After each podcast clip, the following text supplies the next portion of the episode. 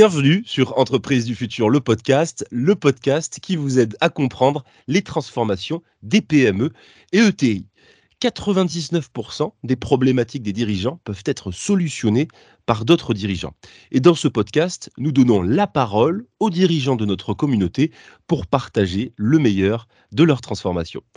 Avec 40 ans d'existence, 555 collaborateurs et un chiffre d'affaires de 60 millions d'euros, Keran intervient sur tout type de projet et dans tous les environnements, vous allez le voir.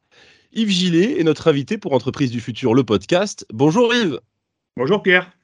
Alors avec vous, on va parler de toutes vos compétences. Elles sont nombreuses. On va même voyager puisqu'un tiers de votre chiffre d'affaires est fait hors de l'Hexagone. De la modélisation du parc naturel marin de Mayotte avec son patrimoine corallien exceptionnel, à la requalification des places de l'île et Salford à Clermont-Ferrand, à la mise en œuvre du tableau de bord de données pour la maîtrise énergétique. Yves, vos domaines de compétences, ils sont nombreux et on va le voir grâce à vos quatre sociétés. Yves, on va y aller un peu plus en profondeur. Quels sont les services proposés par votre groupe? Donc effectivement, euh, Keran conduit des missions de, conseil et d'ingénierie pour euh, l'aménagement du territoire et, la gestion de l'environnement. Alors nous intervenons à différentes échelles de territoire.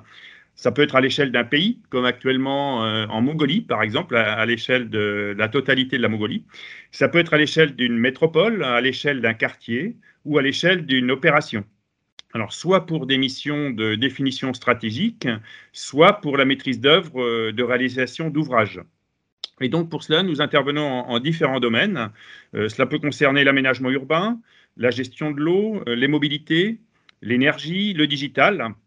Et euh, nos interventions concernent aussi bien des clients publics que privés, que France ou international, comme vous l'avez dit. Alors pour cela, nous mobilisons une trentaine de disciplines et d'expertises complémentaires, puisque nous avons à la fois des architectes, des urbanistes, des paysagistes, des ingénieurs hydrauliciens, ingénieurs génie civil, des naturalistes, faune flore, euh, des plongeurs, vous voyez, des, informaticiens. Donc, euh, j'irai un panel d'expertise très complète euh, pour lequel nous allons choisir en fonction d'un projet les personnes que nous allons mobiliser, donc autour d'un chef, chef de projet pour conduire nos missions. Alors Yves, vous misez sur les synergies entre vos filiales et, beaucoup euh, de PDG euh, insistent sur les synergies qu'il faut apporter euh, entre filiales d'un même groupe hein, et, vous proposez, je cite, l'approche globale Kéran.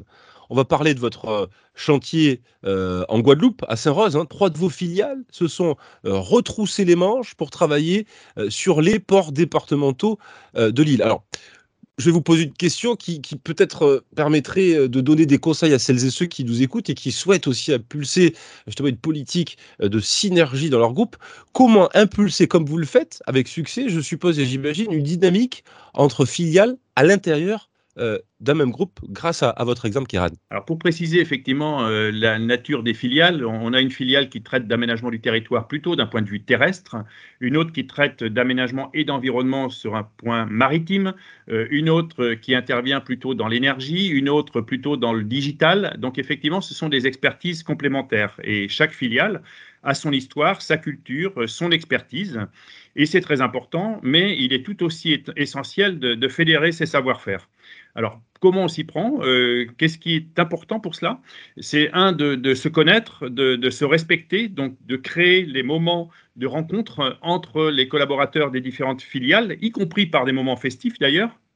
C'est que également chaque euh, filiale comprenne bien la valeur ajoutée euh, par les autres filiales, donc par les collègues. Donc ça passe beaucoup par de la communication, effectivement, de l'échange sur les projets.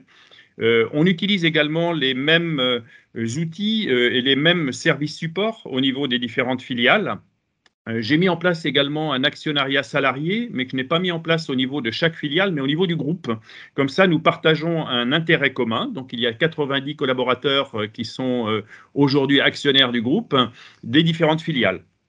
Euh, nous partageons également le fait de, cette recherche euh, de sens, d'impact de, l'entreprise. Et d'ailleurs, nous allons devenir entreprise à mission euh, cet été. Et donc, cette entreprise à mission au niveau de, de Keran. Donc, j'ai souvent coutume de prendre des métaphores sportives. Je veux dire qu'on serait un petit peu, Keran serait un peu le club omnisport dans lequel il y a un certain nombre de disciplines. Et chacun est fier d'appartenir à ce club omnisport tout en portant son maillot dans sa discipline. On joue pas dans la même discipline, mais en revanche, on porte le, même maillot. En gros, concrètement, sur l'aspect organisationnel, en gros, si j'ai bien compris et bien saisi ce que vous nous avez euh, dit et répondu, il faut compartimenter par domaine de compétences et donc par discipline. C'est cela, par métier. C'est-à-dire qu'il euh, y a une, identification, euh, un portage au niveau de chacune des expertises pour être à la fois reconnu à l'extérieur, pour s'identifier à l'intérieur, euh, mais euh, il faut aussi casser ou faire tomber les frontières entre disciplines parce que euh, nul seul ne peut apporter une réponse complète. Donc il est très important, et là encore pour reprendre ma métaphore sportive, d'avoir des avants, des arrières, des milieux de terrain, et c'est ensemble qu'on gagne le match. Donc, et ça, ça me paraît fondamental, et le fait de le faire au sein d'un même groupe, en fait, on apprend à se connaître, à, à être plus fluide dans nos relations, euh, à mieux mobiliser les expertises au bon moment, ce qui nous rend plus efficaces par rapport au, fait d'aller travailler avec des partenaires extérieurs. Ce qui n'est pas exclu d'ailleurs, et on le fait régulièrement, mais on veut avoir une base interne solide de ces complémentarités de compétences. Parlons euh, innovation et aménagement du territoire, parce que l'aménagement du territoire nous concerne finalement quotidiennement, et on va voir que c'est un véritable métier avec de véritables expertises. Euh, la filiale Naomis de votre groupe Keran développe des solutions numériques pour accompagner les transformations de votre secteur. Comment innove-t-on dans un métier comme le vôtre, Yves? Alors, on, innove euh, par le biais de différents canaux. Euh, d'abord, dans le cadre de réponse à appel à projet, à appel à manifestation d'intérêt, donc qui peuvent être lancés soit au niveau de, l'État, au niveau de l'Union européenne, au niveau d'un certain nombre d'organismes professionnels. Dans le cadre, on a organisé également un concours interne de l'innovation, euh, pour lequel nous avons une trentaine de projets et que euh, nous mettons en œuvre pour la plupart euh, aujourd'hui. On peut innover également dans le cadre de, projets directement avec des, clients lorsque ces clients sont plutôt ouverts, à, un minimum de prise de risque. Euh, on travaille beaucoup également euh, dans le cadre de partenariats avec des, organismes de recherche. Euh, on accueille des doctorants. on a aussi un petit écosystème de, start-up au niveau de notre, notre siège, hein. donc ce qui fait une petite communauté, je dirais, qui permet de, par ces frottements de créer davantage.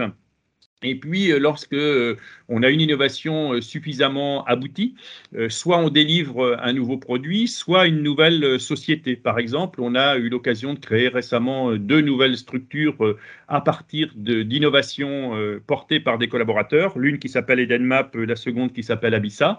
Edenmap, en fait, son, son job, c'est d'aller cartographier et mettre en place des adressages numériques pour des villes qui en sont dépourvues aujourd'hui, notamment en Asie en Afrique.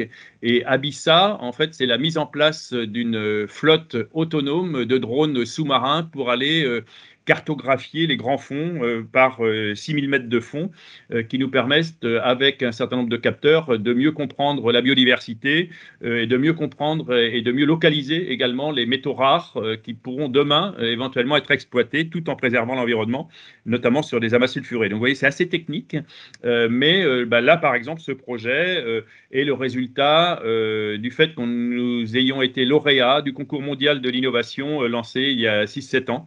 et donc, donc sur euh, le parti maritime, c'est nous qui avions euh, remporté le, prix et depuis c'est devenu une filiale. Votre groupe, Yves, est basé à Nantes. Il intervient, on va le voir, vous nous l'avez déjà dit, mais on va le voir dans le monde entier. Un tiers de votre chiffre d'affaires et réaliseur de l'Hexagone. On va voyager dans ma prochaine question. Euh, quels sont vos objectifs de développement à l'étranger? Alors, nos, objectifs, alors, le groupe, globalement, euh, réalise à peu près 15% euh, de, croissance annuelle. et l'idée, c'est que l'international suive également ce mouvement, voire le développe un petit peu plus et qu'on soit plutôt à l'international à 35-40%. Mais ce qui est plus important pour nous, au-delà des chiffres, c'est l'utilité de nos prestations.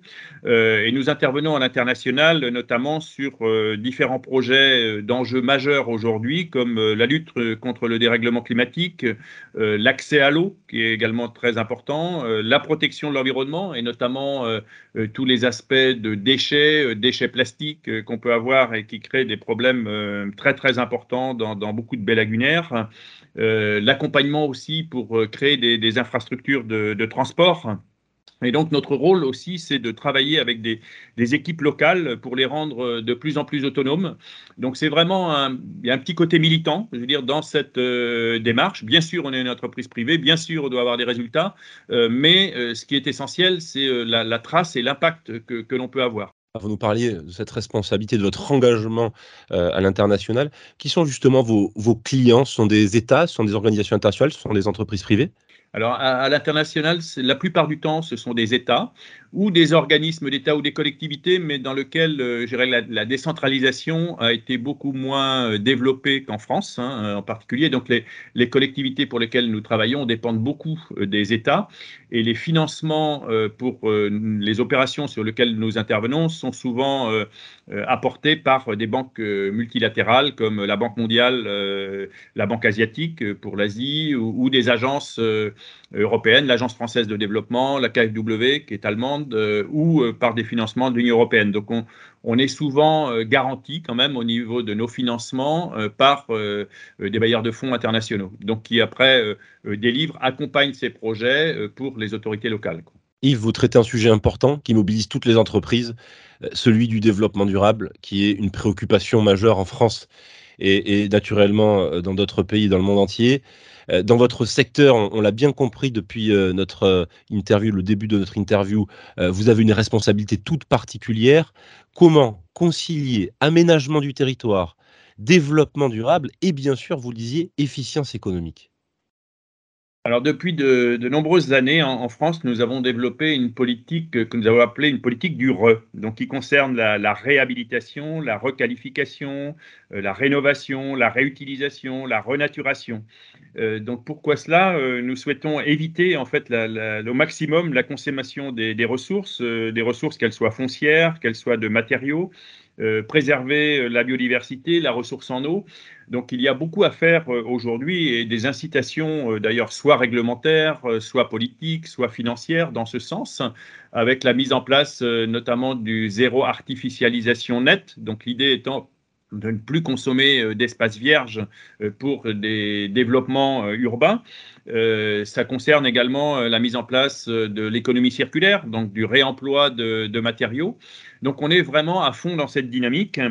Euh, si à l'international, nous devons encore beaucoup construire d'infrastructures nouvelles, puisqu'évidemment, euh, quand on parle tout à l'heure de, l'Afrique ou de l'Asie, euh, beaucoup de pays ne sont pas dotés encore des, infrastructures minimum. En France, nous pouvons vraiment encore faire évoluer l'existant pour répondre à, de nombreux besoins. Alors ça demande une ingénierie souvent plus complexe quand vous arrivez sur des anciennes friches industrielles avec des terres polluées, avec souvent des, des, problèmes d'accès, avec euh, bon, tout un tas de difficultés. Euh, et ce qui est important, je dirais, c'est comment euh, partir d'un existant pas forcément toujours facile pour ensuite en créer un nouveau quartier très agréable dans lequel on va retrouver l'ensemble des fonctions d'une ville. Et donc, c'est le challenge que l'on peut porter, nous, grâce au fait à l'ensemble des compétences dont nous disposons. comme je le disais tout à l'heure, avec des compétences en environnement, ben, on a des spécialistes de, sites sols pollués, d'un urbaniste, euh, de, euh, des, ingénieurs VRD, euh, voilà, donc l'ensemble des composantes en fait qui vont nous permettre d'apporter une solution adaptée pour transformer la ville sur elle-même. Un dernier mot, Yves, à destination de nos auditeurs. Quelles sont les raisons pour lesquelles vous avez décidé de rejoindre le programme président? Alors d'abord, je remercie euh, les, initiateurs de, ce beau programme de m'avoir euh, sollicité. Euh, moi, je participe déjà à de nombreux réseaux de, chefs d'entreprise et je fais dans, l'ouest de la France plutôt, puisque moi je suis basé à, Nantes, le siège est à Nantes. Et j'ai fait le constat qu'on avançait beaucoup plus vite grâce à ces, à pairs. Et, donc, au-delà de prendre du recul aussi, on fait de, belles rencontres, on vit de, belles émotions. C'est très enrichissant personnellement et également pour faire grandir l'entreprise. Donc, euh, j'ai considéré, moi je suis quelqu'un de, curieux par nature, euh, j'ai toujours envie, euh, voilà, et donc peut-être, bon, faire attention à ne pas être trop boulimique, mais j'ai considéré que c'était un, très beau réseau et une très belle démarche. Et donc, j'ai eu envie de m'y inscrire et de répondre positivement. Merci Yves Gillet pour euh, cette discussion. Merci d'avoir présenté votre euh, groupe Kéram. On espère que certains de, nos auditeurs iront à votre rencontre à l'issue de ce podcast. Merci Pierre. C'était un, plaisir d'échanger avec vous, Yves. Et quant à moi, je vous retrouve pour un prochain numéro d'Entreprise du futur, le podcast.